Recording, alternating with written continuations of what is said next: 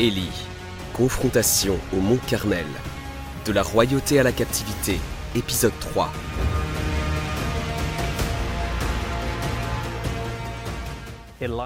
Élie, l'un des plus grands prophètes qui ait jamais vécu, est né à Galaad, ville située dans la Jordanie actuelle. Cette colline est réputée pour être le lieu de sa naissance, mais c'est de l'autre côté de la rivière, en Israël, qu'il achèverait son œuvre la plus significative. À l'époque, Israël baignait dans le péché et dans l'apostasie, et le peuple adorait Baal au lieu du vrai Dieu. Cela troubla énormément Élie, et le jour arriva où Dieu lui dit d'aller au palais du roi pour l'avertir du jugement.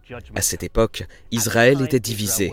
Il y avait les tribus du nord et celles du sud, et il rendit visite au roi Achab qui dirigeait les tribus du nord.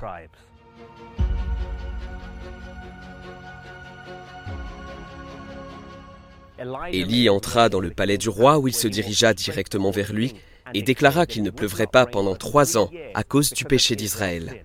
Puis, quittant les lieux avec empressement, on ne le trouva plus nulle part, et l'avertissement se répandit très vite dans tout le pays. Élie trouva d'abord refuge près du ruisseau Chérite. Puis, après le tarissement du ruisseau, il se rendit chez la veuve Sarepta, où ils furent miraculeusement nourris, puisque la farine et l'huile étaient réapprovisionnées chaque jour. Au bout de trois ans, la terre se dessécha. Il y eut des morts, et Dieu appela Élie à parler à nouveau au roi.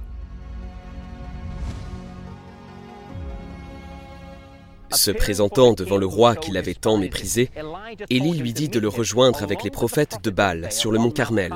Ce mont était connu pour sa végétation luxuriante, mais elle fut asséchée et le mont Carmel devint le lieu de confrontation entre Élie et les prophètes de Baal, entre le vrai Dieu et les faux dieux. Alors que le peuple se rassemblait, Élie leur cria Jusqu'à quand clocherez-vous des deux côtés Si l'Éternel est Dieu, allez après lui. Si c'est Baal, Allez après lui. Personne ne répondit. Élie établit ensuite les règles de base.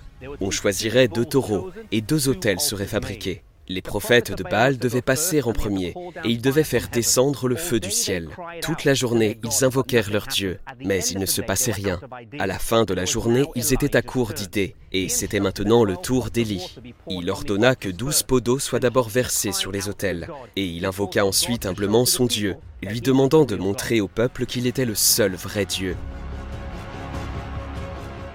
Au moment où Élie termine sa prière, un feu descend du ciel et consume l'autel.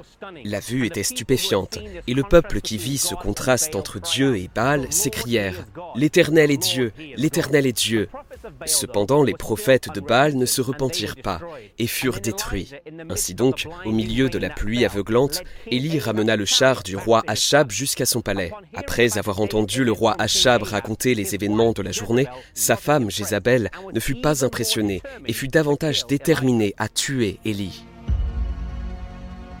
Lorsqu'Élie entendit cela, la peur et le désespoir l'envahirent, et il s'enfuit. Il finit par se retrouver au mont Horeb, après un voyage de 40 jours. Élie vécut une expérience que beaucoup d'entre nous vivons.